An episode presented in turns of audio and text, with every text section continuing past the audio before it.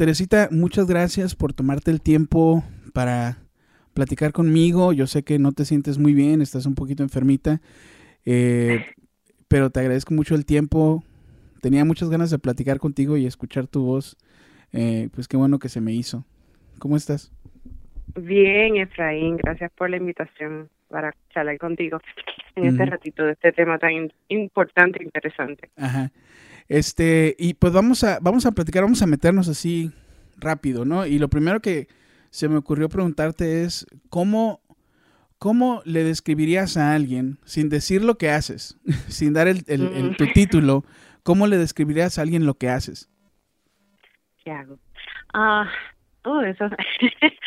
Ay, Dios mío, sí, hay muchas maneras de describirlo, pero de la manera en que yo usualmente comparto mi, mi proyecto de vida es que eh, por medio de mi ejemplo eh, guío a las personas a conocer acerca de la fe en Jesús, eh, y la confianza en Dios eh, y, y aprender más de sí mismos y de cómo compartir el amor de Dios con la, con la humanidad y cómo practicarlo en el diario vivir.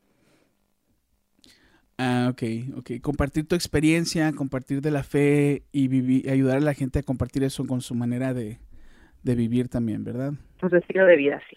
Con su estilo de vida. ok, y no es trabajo fácil, ¿verdad? No es algo que...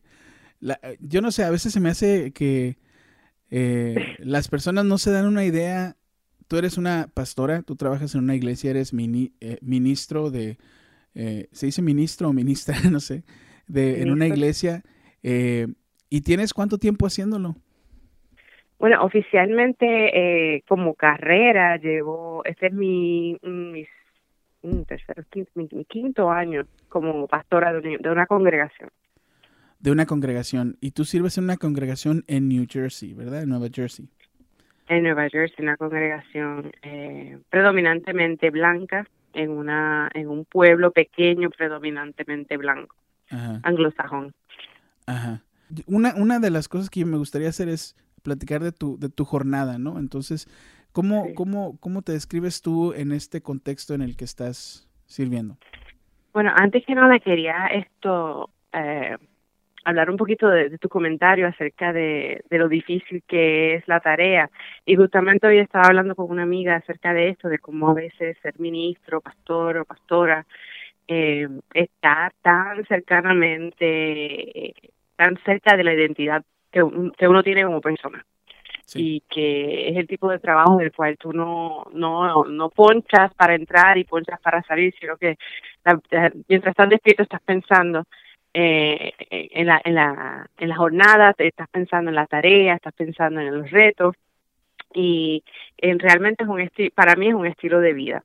eh, que dentro de ese estilo de vida me he sentido la libertad de ser mí misma y, y dentro de mi identidad es, eh, es un eh, soy una persona transparente, me gusta, una vez descubrí cuál era mi voz, que tenía una voz que podía impactar y influenciar a las personas de una manera positiva. Eh, eso me dio mucho un sentido de, lo que llaman agency, de, empoderamiento, de, de, toma de decisión, de, libertad y, y en ese sentido para mí es, eso es lo que yo traigo al ministerio. Lo que yo traigo al ministerio es ese, ese, ese sentido de transparencia, de decir la verdad dentro de lo que uno pues de la capacidad que uno tiene para, para, para compartirla. Sí, sí, sí. Fíjate, yo estaba platicando con mi esposa de esto hace unos días, ¿no? Y ella comenta que algo que le gusta de su trabajo de ella es que ella sale del trabajo, poncha y, ya se, se olvida de, de, todo. Ella puede venir aquí a la casa y estar a gusto con nosotros sin pensar en, en, en, las cosas que ella tiene que hacer en el trabajo.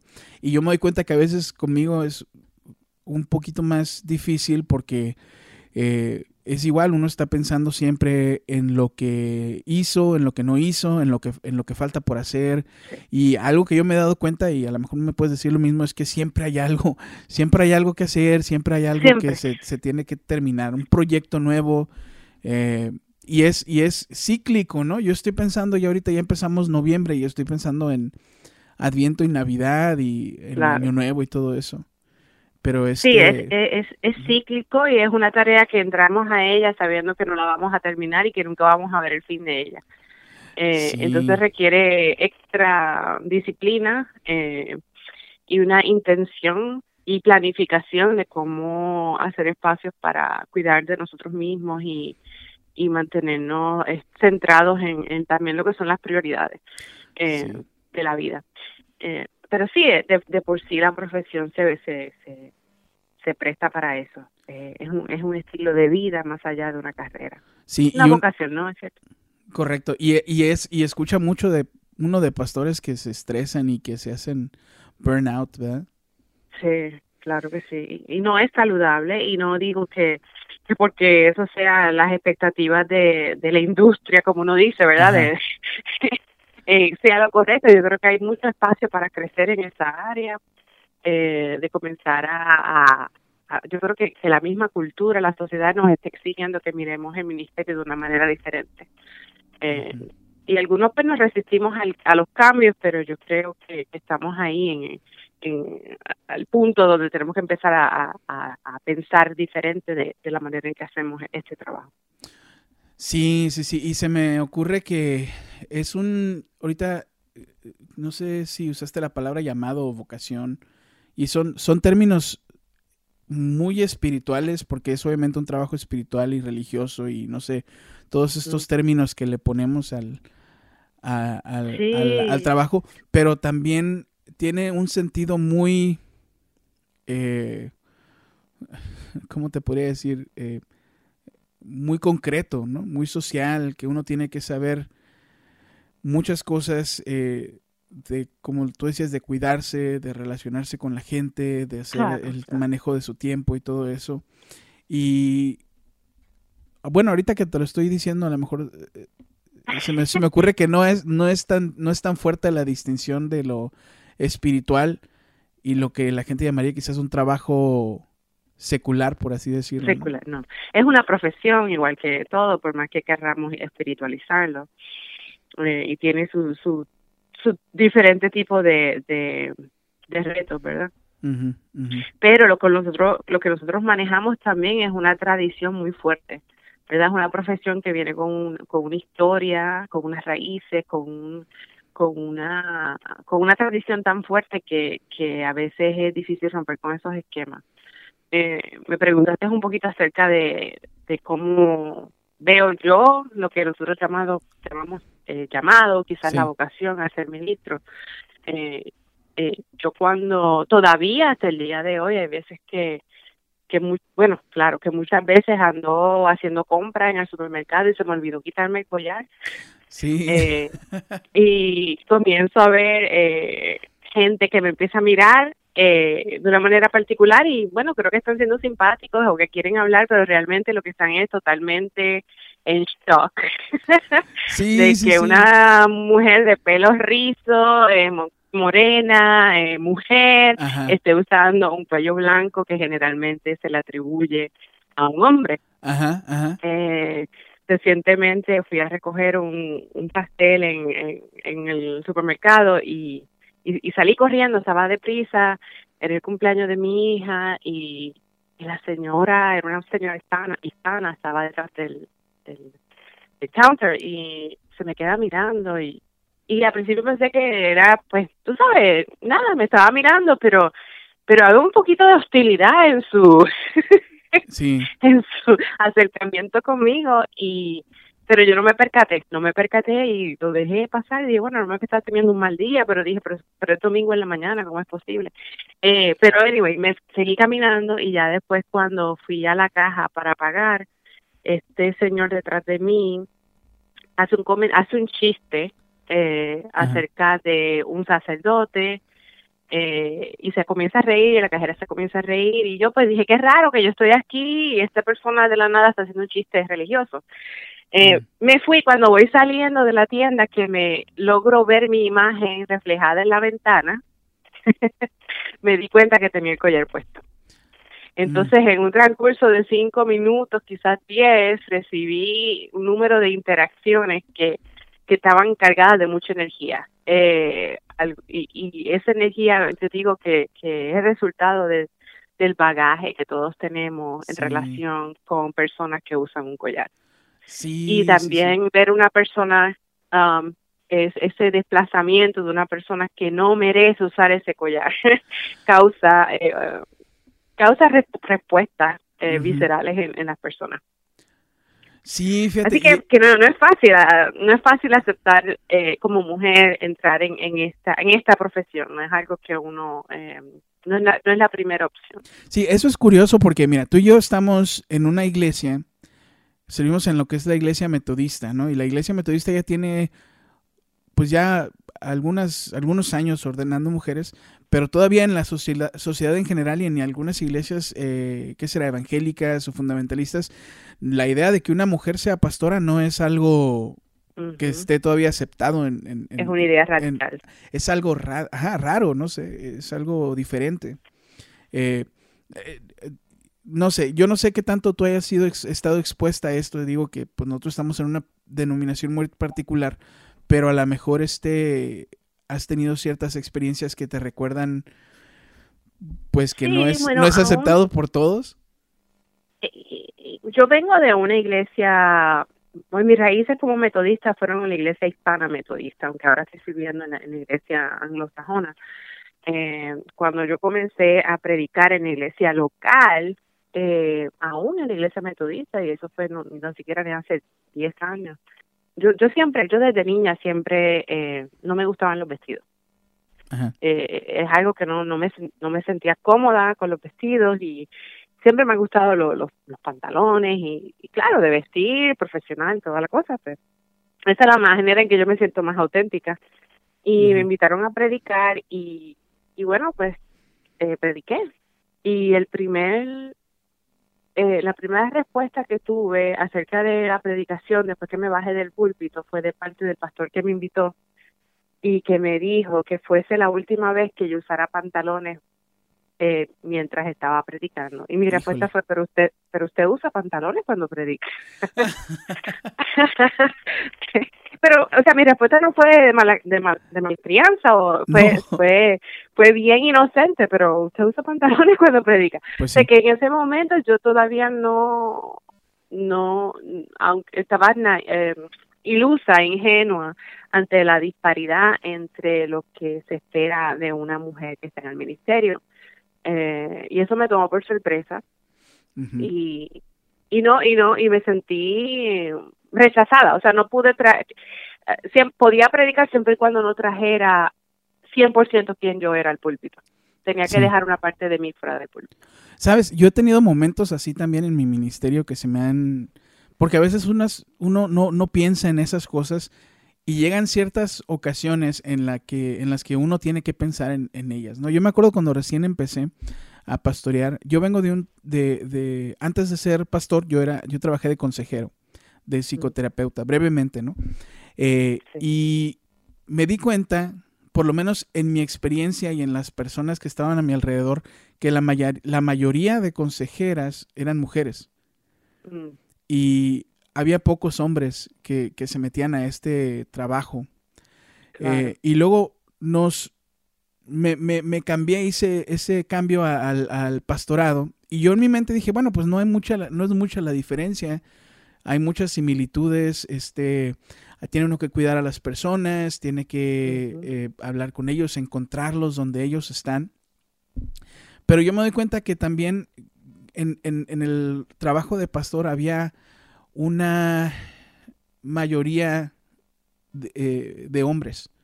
Entonces yo dije, ok, ¿cómo es posible si los trabajos son tan parecidos que haya, haya una diferencia de, de, esta manera? Y nuevamente te digo, no tengo los números ahorita, para mí ha sido una experiencia eh, personal, mm. subjetiva o, anecdótica o como sea. Sí, una observación. Una, observación, pero, pero se me hizo tan evidente que me puse a pensar al respecto. Dije, bueno, ¿será que las, las cosas que una persona asocia con una con un consejero quizás son los el cuidado por la gente, eh, el, la preocupación por, con las emociones de las personas, el estar ahí escuchando y todo eso. Y me, y me di cuenta que a lo mejor con el, trabajo de pastor muchas veces no son esas, aunque son partes importantes, yo me he dado cuenta que eh, muchas veces el trabajo del pastor es un trabajo como de lo que se le llamaría el CEO, ¿verdad? Un trabajo de liderazgo, un trabajo de, autoridad. Eh, y no sé, a mí, en lo personal se me hizo muy interesante ver esa, esa diferencia en, en, en esa transición. Yo creo que hay, hay, hay varias cosas eh, interesantes en tu comentario, Efraín, que quizá mi respuesta ahora va a ser, son puras conjeturas. Pero se me ocurre que, que en la profesión de, de consejero, terapeuta, eh, lo que te da lo que quizás te da la puerta de entrada para ser una persona de autoridad dentro de esa de, de, ese ambiente, ¿verdad? Quizás tras puertas cerradas, uno a uno, eh, nos recuerda más a nuestras madres cuando no, no, no, no, nos sentaban y nos, te voy a dar un consejo, vamos a hablar, déjame escuchar qué tiene que decir. Sí. Eh, un, un rol más de, de, de nurturing, no sé cómo se dice la palabra en español, eh, de nurturing, que se relaciona más con las mujeres. Pero lo que te da la autoridad en esa en ese ambiente es tu diploma. Tuviste que fajarte, tú sabes estudiar eh, y, tienes tu diploma. Cuando se trata de un ministro, eh, históricamente, eh, tradicionalmente y culturalmente, eh, lo que te da esa posición, lo que daba esa posición de autoridad primeramente era tu género. Mm. Eh, y también tenías una influencia a nivel de sociedad, eh, una, una, un poder eh, que no se cuestionaba y que no era dentro de las cuatro paredes, sino era afuera de las cuatro paredes. una posición de autoridad para influenciar el estilo de vida de las personas, en una posición de autoridad que no se refutaba para influenciar cómo la gente se organizaba políticamente, económicamente. Entonces, esos no son poderes que, que tradicionalmente, históricamente, le, se le conferían a una mujer. Ahora, de buenas a primeras, las mujeres pueden ser eh, eh, ministros, clérigos. Eh, claro está que hoy día el clérigo, aunque continúa siendo una, una figura de poder en la comunidad, no tiene tanta tanta influencia como antes, pero y de igual de igual manera la gente lo recibe de la misma manera. Que si esta persona ha de tener tanto poder, entonces por ende es tradicionalmente un hombre que tiene tanto poder. Mm. Sí, y otra cosa que he notado, bueno, te digo, he tenido de esos momentos, yo me acuerdo de una vez, te platicaba de una señora que eh, ya mayor en la iglesia que se me acercó una vez después de un servicio y me, me dijo que eh, yo no me acuerdo qué prediqué ni nada, pero me acuerdo mucho del mensaje de ella y dijo, ay, a mí me gusta mucho escuchar el mensaje de la palabra de Dios uh, predicado con la voz, con una voz de hombre, me dijo. eh, y, y, eso me puso a pensar, wow, o sea, eh, de, definitivamente mi experiencia ha sido diferente a la experiencia de, de mujeres que han sido llamadas al ministerio. Y ahorita que tú comentas esto, se me hace interesante ver cómo esa manera de pensar está metida en todo el mecanismo de la, de la iglesia y de la historia, eh, de, la teología, ¿verdad? O sea, tú y yo tomamos clases en el seminario juntos y yo me acuerdo que eh, la gran mayoría históricamente de, teólogos y de líderes religiosos eh, que tenían un impacto más fuerte en, en la teología eh, tradicional, pues eran eh, eh, y son hombres. Y, y si se estudia una mujer teólogo, usualmente son místicas y las, el misticismo es algo que los los académicos usualmente lo tocan con pinzas como algo emocional y cuestionable. sí, pero no, es no es ortodoxo, por así decirlo. Exacto. Y, y en cuestión de, mi observación en mi experiencia en la iglesia, lo que llaman mainline denominational, eh, las iglesias eh, tradicionalmente populares en los Estados Unidos, es que eh, los feligreses tienen una nostalgia de su experiencia religiosa como niños eh, y como adolescentes y cuando vienen ahora a adorar o, a participar de, los eventos están buscando esa experiencia que tuvieron eh, como niños y como adolescentes. Y ciertamente no habían figuras, a, menos que fuera la maestra de escuela bíblica, eh, que tuviera la voz que, que yo tengo. Eh, entonces yo sé, yo sé todas las veces que yo me presento ante el púlpito, yo sé que primeramente lo que está predicando no es lo que yo digo, que lo primero que predica es mi cuerpo en ese espacio, eh, cómo lo perciben, eh, el bagaje que quizás eh, las personas tengan con, con, con su idea de lo que es ser una mujer. Lo segundo que predica es mi voz. Eh, como, como, ni siquiera lo que digo, sino cómo suena mi voz. Y quizás hay espacio, quizás escuchen lo que yo tenga que decir. Mm. Entonces hay que eh, invitar a las personas a un viaje eh, sumamente profundo para evidenciar o, concretar que, lo, que la palabra que se predica no es la palabra de Dios. Y a veces no te, ¿cuál es el attention span de las personas? Es solamente siete minutos que prestan atención. Eh, la última vez que lo chequé dicen que son siete minutos. Entonces, si en menos de siete minutos tú no no tienes eh, esa eh, ese, ese enganche de autoridad con las personas, eh, no no van a, a, tomar en serio lo que un ministro mujer está diciendo. Y, es, y eso es un reto bien grande. Yo yo sirvo en una congregación que por lo general me ha aceptado, me han recibido, eh, siento que, que no, por lo menos no he sentido rechazo de su parte concreto, pero sí, claro, siempre escucho la comparación con el pastor anterior, que era varón. Siempre está ese, ese deseo de, ay, los sermones de fulano de tal. Eh, y yo sé que mucho tiene que ver con el hecho de que esta iglesia eh, afloró cuando por fin tuvieron, después de dos mujeres pastoras, tuvieron un hombre mm. pastor. Entonces eso no se puede ignorar. Eso no, se puede ignorar.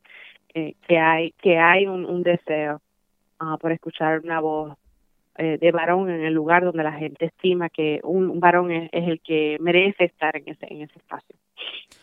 Sí, mira, qué interesante. Yo estoy pensando en dos cosas ahorita con lo que me dices. Número uno, que mis sermones duran, mis sermones duran como 20 minutos y ahora voy a estar pensando en qué es lo que está pensando la gente por 13 minutos de lo que yo esté hablando ahí. Pero me, me llamó mucha la atención eso que dijiste de que eh, lo, lo, primero que predica es tu cuerpo. Sí. O sea, eso, eso, es, eso está fuerte, o sea, es algo profundo porque yo no es algo que me, me pase a, mí por la cabeza muchas veces. Me preocupo por el mensaje, pero no me preocupo muchas veces por lo que me voy a poner, por ejemplo, para vestir. Claro. Eh, Entonces, ya, sigue. Disculpa. No, no, no, está bien. Y estoy pensando también en, ese énfasis que muchas personas ponen en, la, en la vestimenta en la iglesia, ¿no? Ahorita hay muchas iglesias un poquito más conservadoras o no sé cómo llamarles evangélicas o no sé, que hay un, un énfasis muy fuerte en lo que en, lo que la mujer se pone, pero muy poco en lo que el varón se pone, ah, sobre todo el que va a predicar. Claro, claro. Eh, en algunas ocasiones, eh, en la iglesia que servía anterior a esta, tenía un caballero que insistía que debía ponerme eh, la, la, la, la, robe, ¿cómo se dice eso en español? La, una, toga. Una toga. Sí, la toga. Eh, y claro, cuando hace frío, pues no tenía ningún problema en usarla porque, eh, claro, eh, pues se mantiene uno más caliente, pero ya cuando llegaba el verano no había acondicionador de aire, era muy sofocón el calor, yo nada más me ponía mi ropa casual con quizás el collar. Y eso a él le, le, robaba su paz. y, y recuerdo que su misma esposa le preguntó, pero ¿por qué le vas a exigir que se ponga que se ponga la toga en un día tan caluroso cuando tú mismo vienes en pantalones cortos y tu y tus sandalias eh, y mm. él no pudo contestar a eso. Y, y yo sé que mucho tiene que ver con la forma de de, de, de, mis pechos eh, eh, caderas todo eso eh, tiene mucho que ver influencia como las personas ven el ministro eh, especialmente mujer en el púlpito recuerdo la historia de una compañera que, que estaba embarazada y mm. muchos de los feligreses, muchos, algunos de los feligreses se acercaron a ella y le dijeron, ay, yo pensé que tú no ibas a predicar hasta que dieras algo. Órale, qué interesante. Eh, entonces, entonces esa, esa expectativa de que no, una mujer embarazada no debe estar en el púlpito. eh, porque trae para, la, para, para muchas personas, traemos con nosotros, les recordamos mucho lo que es la sexualidad. Entonces la sexualidad no tiene espacio en el lugar santo. Así es, qué interesante, fíjate. Eh, ahorita estoy pensando yo en, en, esas cosas, ¿no? Yo, yo he pasado por, eh, yo, todos estamos en un, en un proceso, pienso yo, ¿no? Y yo me he dado cuenta en el, en el transcurso de mi ministerio también de mis propias ideas, de mis propios prejuicios, de mis propias teologías basadas quizás en un, ah, en, eh, quizás en un sexismo, ¿no? yo me pongo y pienso también cuando, cuando Michelle estaba embarazada, mm. eh, bueno, cuando, cuando nació Michaela más bien, y, tuvimos ella y yo una conversación acerca de lo que es el, amamantar a, un bebé en la iglesia.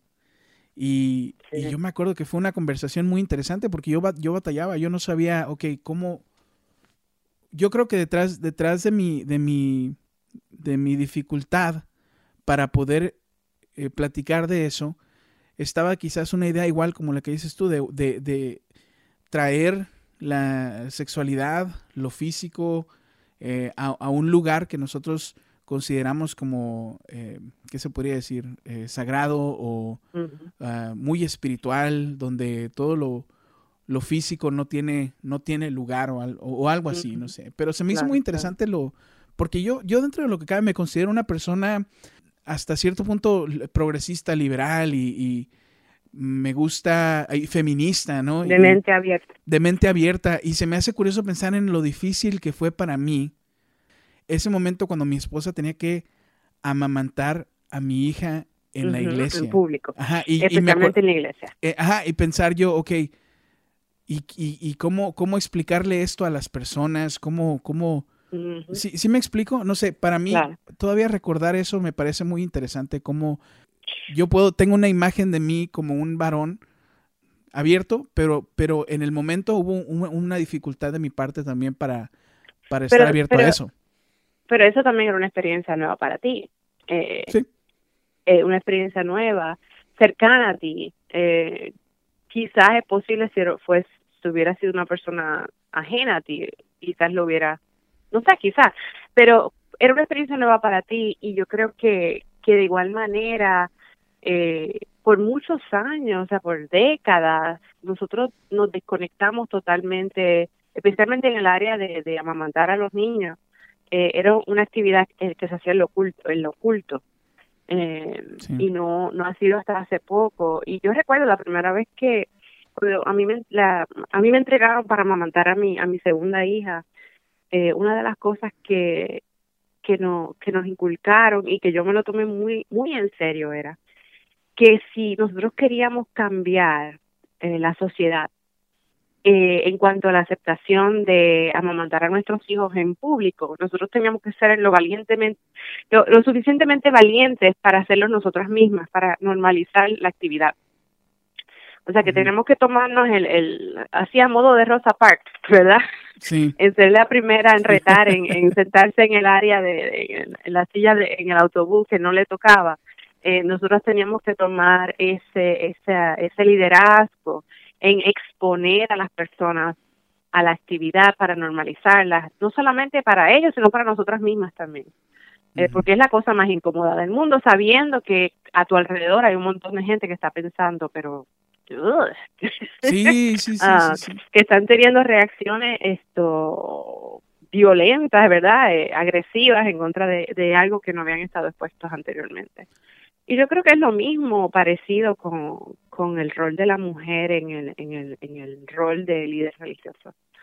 Eh, y creo que es importante que como pastores y pastoras nosotros podamos predicar ese mensaje también, ¿no? El, tú, tú lo, lo, predicas con tu sola presencia, ¿no? El hecho de que tengas tú tu, tu, tu, cuello clerical, de que estés al frente hablando, creo que eso, eso mismo, como tú decías, manda un mensaje, ¿no? Y predica acerca de lo que es el, el, ministerio, el llamado, lo que es Dios, lo que es la iglesia. Lo que es ser hijo de Dios. Lo que es ser hijo. Correcto. Y, uno también, eh, yo en mi, en mi manera, en mi posición como pastor, como varón, eh, heterosexual, casado y todo eso, tengo que ver la manera también de hablar de esas cosas de una manera más explícita, ¿no? Eh, y yo, yo he tratado, fíjate, de, de, de, de, traer esa conversación a la iglesia.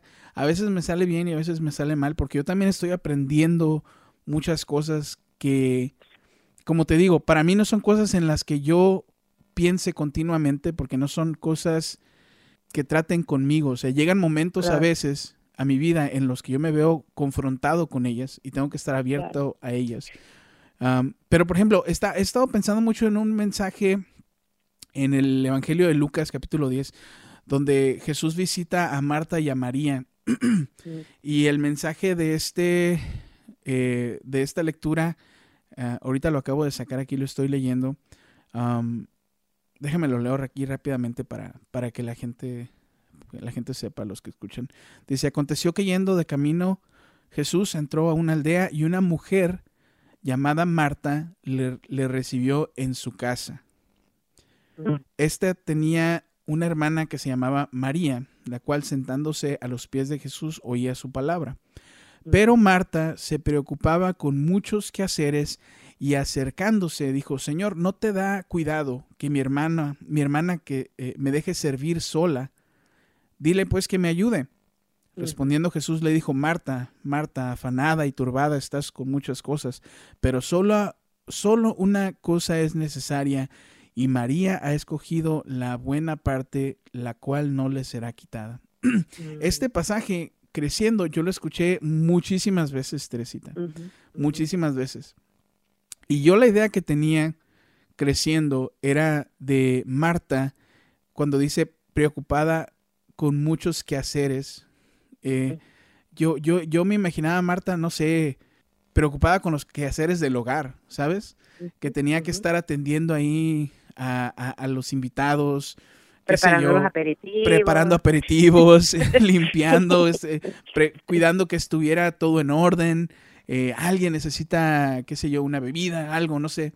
Eh, claro. y, y, y, se me hizo muy interesante cuando yo empiezo a, a, explorar los, el, idioma ¿no? en el que fue escrito este pasaje y la palabra que usa el evangelista aquí en Lucas es diaconia.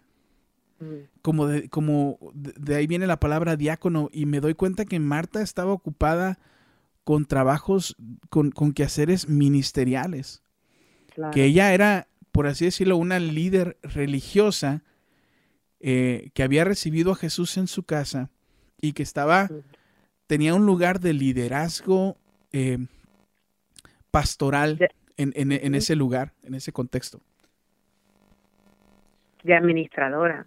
Correcto. Eso a mí se me hizo muy interesante porque, o sea, yo nunca lo había visto de esa manera y sospecho que muchas personas leen ese pasaje y no lo leen de esa manera tampoco. Bueno, una de las cosas que pasa con ese pasaje es que se desvirtúa eh, la manera en que se predica tradicionalmente se desvirtúa eh, la el, la de los personajes, ¿verdad? Eh, Marta pasa de ser una mujer con un con un liderazgo en, en su comunidad a, a y nos enfocamos en su en su en sus behaviors, en sus en sus actitudes, en su en lo que está haciendo, en el verbo, en su comportamiento, ¿verdad? Es que está tareada, ¿verdad? Pues entonces lo espiritualizamos el pasaje y decimos, bueno, pues nos no ande ajetreado y siéntese a los pies de Jesús. Y eso lo podemos decir sin decir Marta ni María. Pero cuando traemos la femenidad de Marta y María al pasaje, entonces el pasaje es más radical y más revolucionario de lo que nos imaginábamos, ¿verdad? Sí. O quizás de lo que nos permitieron ver por medio de la interpretación bíblica.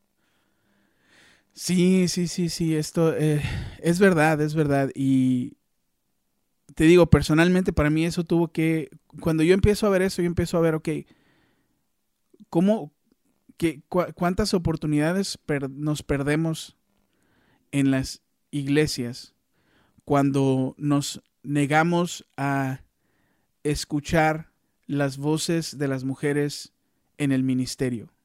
el daño que se hace va más allá de, de, la mujer que no se le reconoce su llamado, que no se le reconoce su, su, lugar en la iglesia, sino que el daño también es algo que recibimos todos nosotros como miembros de, esa, de ese cuerpo, de esa iglesia, porque nos estamos perdiendo de una, eh, de, una experiencia, de una predicación, de un ministerio muy particular que Dios usa para, para también el crecimiento de la iglesia, ¿no?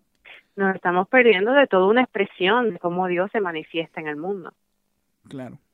Eh, eh, entonces, esto es importante que a medida que estamos hablando de este tema, reconocer que también la manera en que, aunque la mujer ha sido oprimida dentro del contexto religioso, además del social, pero específicamente dentro del contexto religioso, también como aun cuando tenga autoridad, eh, eh, esa autoridad es limitada eh, en el sentido de cómo se usa la figura de la mujer dentro de la iglesia, ¿verdad? Eh, entonces se usa y se abusa. Y no podemos ignorar las maneras por las cuales muchas de mis predecesoras tuvieron que callar ante abusos, eh, eh, hostigamiento sexual, explotación sexual, eh, abuso de poder contra su persona para poder ejercer eh, su vocación como ministro dentro de la iglesia y trazar un camino para las que veníamos detrás. Eh, entonces también la mujer que se, que se atreve a reclamar para sí ese llamado, eh, también tiene que poner, ha tenido que poner su propia vida en a, juego. En la línea, eh, En la línea. Eh, y, y, no hablamos lo suficiente de cómo Jesús continuamente, insistentemente, consistentemente eh, valoró eh, eh, la, la, misión y el ministerio de la mujer dentro de su propio ministerio. Y eso no, y eso no es casualidad y no es que no hayan ejemplos, porque si leemos la, las escrituras cercanamente, nos acercamos a las escrituras con, con unos lentes nuevos, podemos ver que hay oportunidades de más en las cuales esto eh, la mujer es obvio que su presencia estaba dentro del ministerio de Jesús y no solamente estaba en, acto de presencia como sierva sino también como como líderes eh, dentro dentro del movimiento cristiano eh, bueno dentro del movimiento de Jesús. Eh, correcto. así que que que es importante es importante reconocer en cómo cómo hemos limitado el poder de Dios dentro de dentro de la iglesia al ignorar eh, las voces de las mujeres.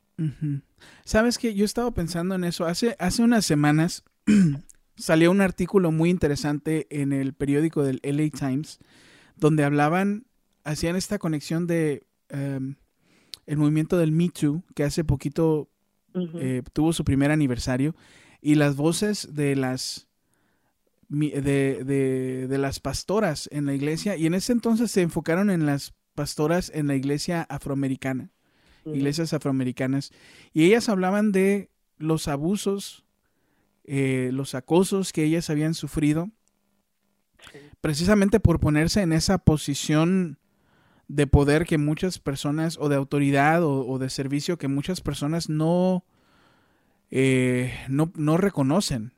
Claro. Eh, y se me, hizo, se me hizo muy interesante pensar en eso porque eh, el, el, el, abuso, el acoso y todo eso se da en todos los ámbitos y la, la iglesia no es un lugar que esté exento a, a, a, esas cosas. Y yo creo que, que la iglesia es quizás uno de los lugares más peligrosos porque tenemos una herencia de mantener secretos y de mantener imagen y, y como siervas y personas que le servimos a Dios, eh, tenemos un, sentimos con una responsabilidad, eh, que nuestra responsabilidad defender la fe. Vamos a ponerlo así, defender la fe. Entonces, casi a modo de lavado de cerebro, también adquirimos esta, esta doctrina de que en el ministerio se sufre. Entonces, si, si me pasa a mí y me pasa algo que, que no sé que no debió pasar, que no fue apropiado, pero si al yo hablar eso le va a costar la fe a mi congregación, entonces yo, yo puedo sacrificarme, porque en el ministerio se sufre, y, y guardarme y quedarme callada y no decir nada con tal de no dañar el ministerio. Y, y dentro de y, se ha visto, o sea, hay estudios numerosos en que ese tipo de actitud es el que dentro de nuestras comunidades es lo que ha eh, facilitado que personas que son depredadores, que son abusivos y abusivas, ¿no? También eh, puedan hacer tanto daño por tanto tiempo. Eh, es como que el, el, el, lugar perfecto.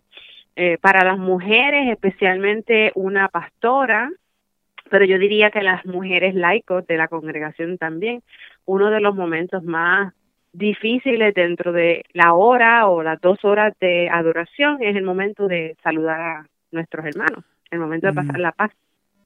Eh, porque es en esos momentos que hemos experimentado aquel hermano que la mano se le va un poquito más allá abajo o se le va más arriba o te aprieta un poquito más de tres, cuatro segundos más de lo necesario mm. o eh, se dan, se, se, se presta para ese contacto físico que es eh, que es permitido, que es lícito. Y se presta para cruzar esas líneas eh, de abuso de poder y qué va a hacer una pastora no le va a meter una bofetada a un feligrés si la toca inapropiadamente eh, y, y eso y pues todas las semanas semana tras semana se da esa oportunidad. Eh, yo tuve una experiencia como laico en la que había un, caballero, un señor que, que tenía esta práctica durante el, momento de la paz y todo el mundo lo sabía, todo el mundo lo sabía, todo, muchas mujeres jóvenes, eh, viejitas, de todas las edades habían eh, pasado por esta experiencia y nunca, nunca se, se, decía tras bastidores, se comentaba, no, que mira, eh, eh, mantenga el ojo pelado porque tal persona le gusta, le va la mano, te gusta apretar un poquito más allá y, y ya tenía esa fama. Interesantemente, eh, esa misma persona, eh, su esposa me acusó a mí de pasar la línea con él, como que yo le estaba coqueteando. Eh, Mira. Y en aquel momento hicieron un escándalo, fue justamente después del culto, ella me, me lo, lo, agarró en la mano, lo trajo hacia donde mí, en mi mismo pasillo, frente a todo el mundo. Me dijo que sea la última vez que te veo hablando con mi esposo. Y para mí fue como un shock, porque número uno, yo siempre lo había visto a él como una figura más bien paterna, por un señor bien mayor.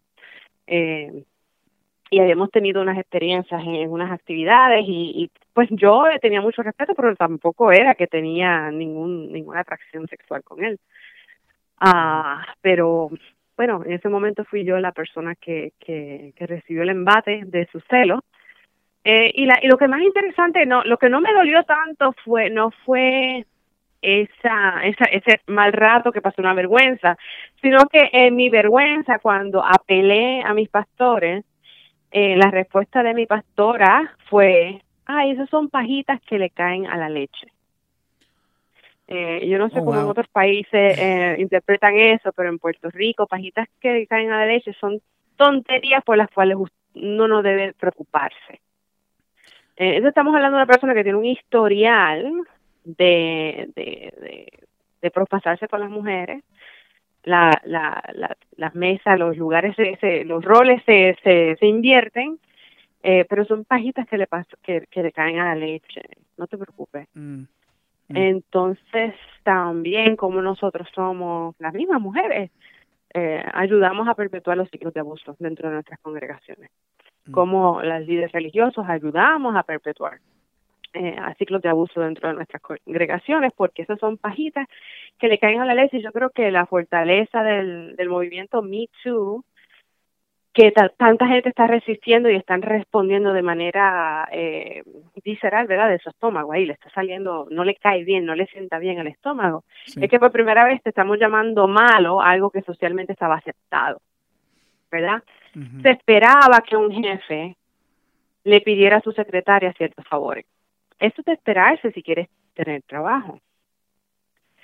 Son comportamientos que socialmente habían, han sido aceptados y por primera vez han estado habiendo consecuencias en contra de las personas que cometen estos actos. Y yo creo que la iglesia en eso estamos un poquito atrás. Sí, son como, como secretos a voces, ¿no? Que la gente sabe, pero actuamos quizás de una manera que, que, lo, que lo, lo, hacemos a un ladito y aquí no pasa nada. Porque, ¿qué pasaría? ¿Qué pasaría si nosotros lo, lo aceptáramos en la iglesia y dijéramos, esto está, es una realidad que, que muchas pastoras están viviendo? O sea, ¿qué diría eso de, de nuestras iglesias? Bueno, quizás que hay, que, que, que tenemos muchas cosas que nosotros mismos también tenemos que poner atención y cambiar dentro de nuestro sistema, que, eh, que como tú dices, muchas veces eh, da lugar a, a, a, actividades estas que permanecen secretas, que no se hablan y que al final de cuentas acaban haciéndose más grandes todavía, ¿no? O, más, más dañinas. Que, que, continúan dañando a la gente, que continúan dañando a la gente. ¿Y, cómo, cómo se podría, cómo podríamos nosotros como líderes religiosos o como iglesias o como miembros de la iglesia eh, abrir un poquito más la conversación para, para darle a la gente, para darle a entender a la gente que esto es una, es una realidad en las, en las congregaciones? Eh, una de las maneras que yo personalmente he intentado abrir la conversación es eh, asumiendo, número uno, asumiendo que dentro de nuestras congregaciones no ha habido conversaciones saludables acerca de la sexualidad y de nuestro comportamiento sexual. eh, recientemente eh, en, mi, en mi iglesia son todos eh, viejitos mayores de edad y yo les pregunté eh, qué mensajes usted recibió de niño acerca de, la, de su cuerpo. No me hablé de la sexualidad, acerca de su cuerpo. Y, y consistentemente dos respuestas. Las dos respuestas más comunes fueron que el cuerpo es malo que, que la raíz del pecado está en nuestro cuerpo y que el sexo tenía que reservarse para luego de esto del matrimonio. Esos son los dos mensajes primordiales que ellos recibieron en su formación religiosa. Fuera de ahí no se habló para más nada acerca de nuestros cuerpos y acerca de nuestra sexualidad o de nuestro género. Eh, entonces, la, por, para mí, la Biblia está llena de ejemplos en los cuales se ha usado el cuerpo como un objeto y se ha usado el cuerpo como objeto, no solamente el de las mujeres, sino también, también de los hombres. Eh, podemos ver eh, historias que, que, que, además, la que me viene a la mente es la de Tamar, eh, historias de más en la iglesia para hablar de ese tema de una manera saludable, pero yo creo que también es importante que en vez de un pastor o una pastora dictar lo que las personas deben pensar dentro del púlpito, es abrir el espacio para que las personas, para que la comunidad compartan sus historias, porque nuestra comunidad está llena de historias, está llena de historias. Eh, muchas de, las mujeres de mi iglesia dicen, mira, pero si cuando yo estaba en la universidad me pasó esto, yo no me, yo no me quejé, eso era lo que hacían los chicos eso era lo que hacían. Si no me pasaba a mí, le pasaba a la otra. Es algo tan normal. Eh, entonces, eh, el tener ese espacio para compartir nuestras historias es importante, porque ahí es donde uno empieza a hacer las conexiones de, espérate, me pasó esto y de esta manera fue que esto afectó mi vida, mi manera de pensar. Y, y el líder religioso dentro de la iglesia, nuestra labor es traer eh, dónde está Dios en este asunto. ¿Verdad? ¿Qué dice Dios acerca de, del cuerpo? ¿Qué dice Dios acerca de las personas? Y, y Dios tiene mucho que decir acerca de eso. Y, yo creo que más bien tenemos temor de, porque de, nuevamente tenemos una historia y una tradición tan arraigada de no hablar del tema que no no tenemos ese eh, esa base para sentirnos cómodos trayendo el tema dentro del, del, del espacio de, de la comunidad de fe. Eh, pero nuevamente digo que entonces nos toca a nosotros ser un poquito valientes y comenzar a, a, ofrecer espacios uh, sagrados y, y, y, lo que dicen safe, ¿verdad? Seguros, donde las personas puedan comenzar a explorar eh, estos temas, porque de otra manera no hay, si no es de una manera jocosa, vulgar, eh, no veo en, en qué círculo eh, hablan acerca de, de estos temas de una manera saludable. Sí, y yo creo que algo que nosotros tenemos que entender también como, como pues, no sé, miembros de esta sociedad, ¿no? Que estamos, que hemos estado escuchando mucho acerca del, del Me Too y de estas experiencias, algo de lo que tenemos que darnos cuenta es que esto no es al final algo negativo, o sea, es algo positivo. Es, es doloroso, es vergonzoso. Eh, a veces está uno escuchando las cosas y le dan ganas de uno de vomitar, ¿verdad? De, de, darse cuenta de, del, cochinero, ¿no? Que, que, está, eh, que está ahí, que muchas veces uno trata de, ignorar. Pero el hecho de que se esté hablando de eso, el hecho de que se escuchen estas voces, es algo que al final de cuentas va a beneficiar a, la sociedad y a la iglesia. es como único vamos a sanar. Las relaciones, nuestras relaciones como personas de diferentes géneros, eh, como único vamos a sanar como sociedad es hasta que admitamos los errores que hemos cometido, las atrocidades que hemos hecho en uno en contra de los otros, y no es cuestión de echar culpa, sino de reconocer el daño que se ha hecho y, y contar esas historias para no cometer los mismos errores y crímenes, eh, errores y horrores eh, que hemos permitido que, se cometan debajo de nuestras narices.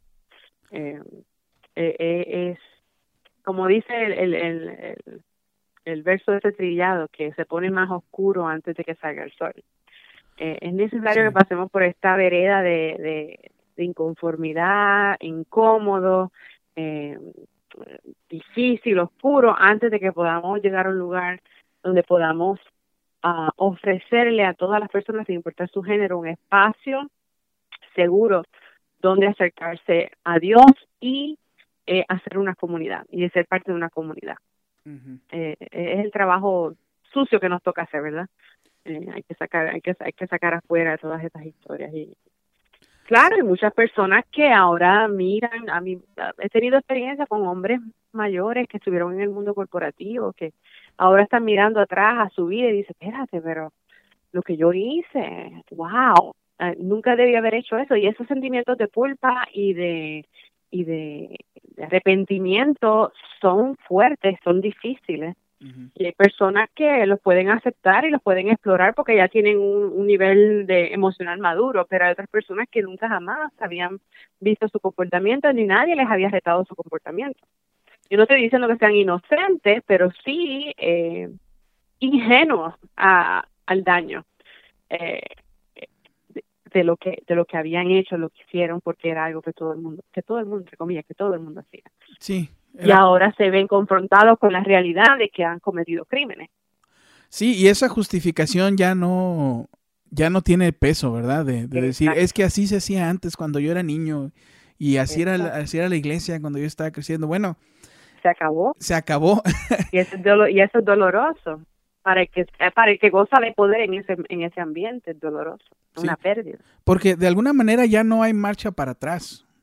O sea de alguna manera ya la gente está escuchando está abriendo los ojos. Eh, yo creo que ya ahorita lo que tenemos que hacer es eh, pensar en el futuro y decir ok cómo ya sabemos todo esto y estamos estando estamos escuchando las conversaciones y los testimonios y nos toca a nosotros actuar y hacer algo al respecto para que las generaciones que vienen eh, pues tengan otra, eh, vivan otra realidad. Y sabes qué, Teresita, pienso también que el movimiento este del Me Too y las, las conversaciones que estamos teniendo alrededor de los de, las, las, mujeres en la iglesia y sus cuerpos, eh, esto también de alguna manera va a abrir la puerta para que nosotros pensamos en, eh, eh, eh, participamos de otras conversaciones, o sea, como lo son, qué sé yo, minorías sexuales, la comunidad LGBT y también las experiencias de ellos y ellas que muchas veces se quedan en la sombra también. Claro que sí. Sí, porque no, los sistemas de poder nos obligan a escoger cuáles son nuestras ¿Cuál es, ¿Cuál es nuestro enfoque? ¿Nos enfocamos en las mujeres? ¿Nos enfocamos en los niños? ¿Nos enfocamos en la comunidad LGBT? Cuando en realidad todos estos issues tienen, están interconectados.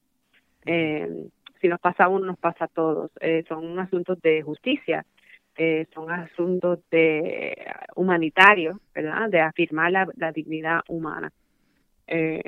una cosa que me vino a la mente cuando estaba reflexionando acerca de este tema, Efraín, era como a veces las personas cambian sus modos de pensar cuando están expuestos a una persona. Son muchas personas que tienen un, amigo o un, familiar que es de la comunidad LGBT, son confrontados a pensar más profundamente acerca del tema y son más son más están más abiertos a ser más compasivos, ¿verdad? Ofrecer compasión y empatía. Eh, yo creo que lo mismo con el asunto de la, de la mujer que dentro de, de, la, de la iglesia, dentro de cualquier círculo social. Eh, porque la iglesia nos ha dado a escoger entre una dicotomía, ¿verdad? O, la mujer es la santa o es la ramera. Mm. Entonces mi mamá y mi hermana son santas, pero todas las mujeres que están allá afuera son todas unas rameras. Y si la violaron y si la y si la le hicieron esto o aquello, debe ser porque tiene que haber hecho algo. Y no es hasta que les toca, ¿verdad? De cerca, que quizás cuestionan eso un poco más eh, lo cuestionan un poquito más en serio. Pero también tenemos que reconocer cuando estamos perpetuando eso, esos arquetipos, ¿verdad?, hacia la mujer. Eh, de que somos personas, eh, somos humanos. eh, y a veces nos portamos bien, a veces nos portamos mal, pero nada de eso justifica que nuestros cuerpos sean violados de alguna manera u otra. Eh, entonces también hay que reconocer cómo hemos hablado de la figura de mujer como esta figura, ¿verdad? Eh, esta, metáfora, donde no, mi mamá y mi hermana son unas santas, pero aquella pues una ramera y, lo que diga no se le va a creer porque algo tiene que haber hecho para, para que le pasara lo que le pasó.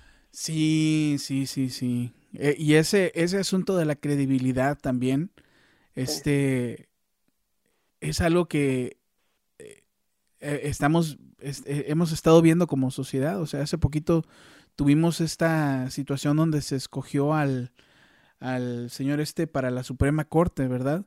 y salió una mujer, salieron varias mujeres, creo, y, le estaban diciendo ahí, están haciéndole ver a las personas la historia donde ella, donde ellas este, acusaban a, este hombre de, de, abusar de ellas.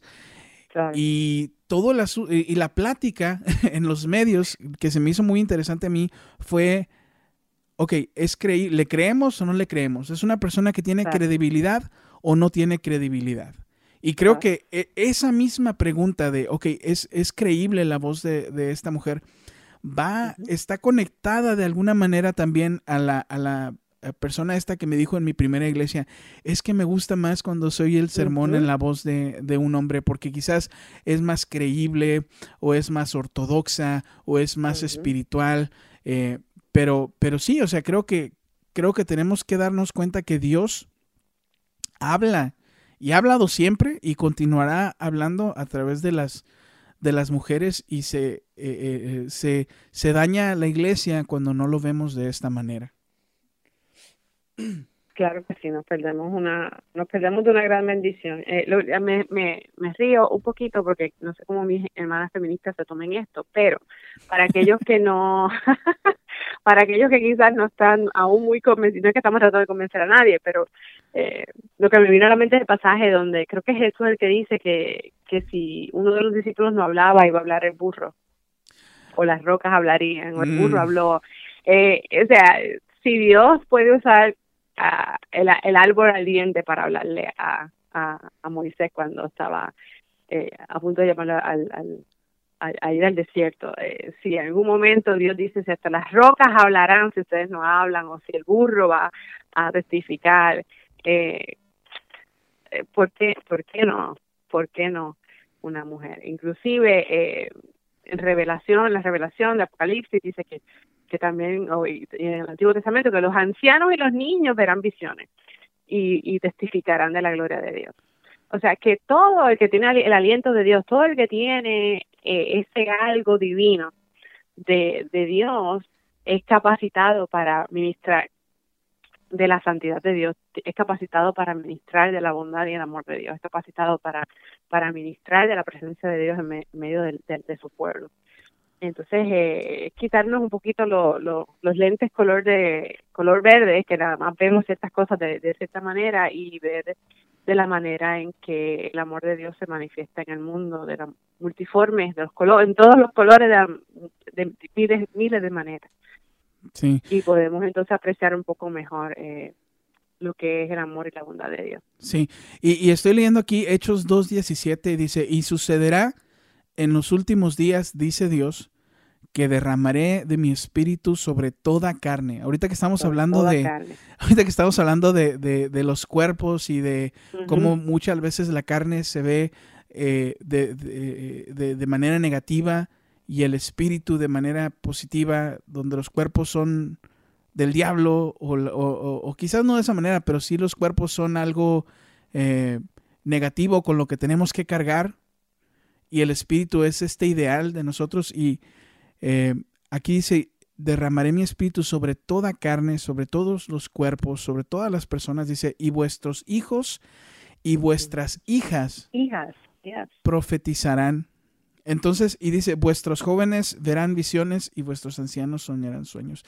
Y no puedo pensar en este momento en un pasaje más inclusivo de, de eso, ¿no? O sea, tus hijos y tus hijas profetizarán. Tus hijos y tus hijas, hombres y mujeres, van a dar testimonio eh, de, esto que Dios está haciendo en, en, la iglesia o lo que quiere Dios hacer en la iglesia. Y eso me llama a mí como varón y como pastor y como líder religioso a, escuchar a las hijas que están profetizando y a, todos, o sea, porque, porque Dios está hablando y eh, nosotros tenemos también que poner atención. Ok, Teresita, pues agradezco mucho la oportunidad de platicar contigo, de tener esta conversación. Eh, no sé si tengas algo para cerrar, algún, algunos pensamientos después de la plática que tuvimos para, para concluir. Sí, claro que sí, Efraín. Gracias por invitarme a, esta conversación y estoy bien contenta con este proyecto que, que estás apenas comenzando, este podcast. Eh, porque se me hace que, que es tan importante que, que diversifiquemos, que ofrezcamos diversidad de comentarios acerca del tema de la cristiandad y de la práctica del cristianismo en el siglo XXI. Eh, y es importante que para estas nuevas generaciones eh, nos atrevamos a, hablar acerca de los temas que nos interesan, los temas que están en nuestras mentes, los temas con los que estamos manejando a diario y, y se me ocurre quizás eh, a modo, porque, ¿verdad? No puedes sacar a la pastora de la iglesia, pero no puedes sacar, como, como dice, puedes sacar, pero no puedes sacar la pastora de la pastora. Se me ocurre... algo, así era. algo así era.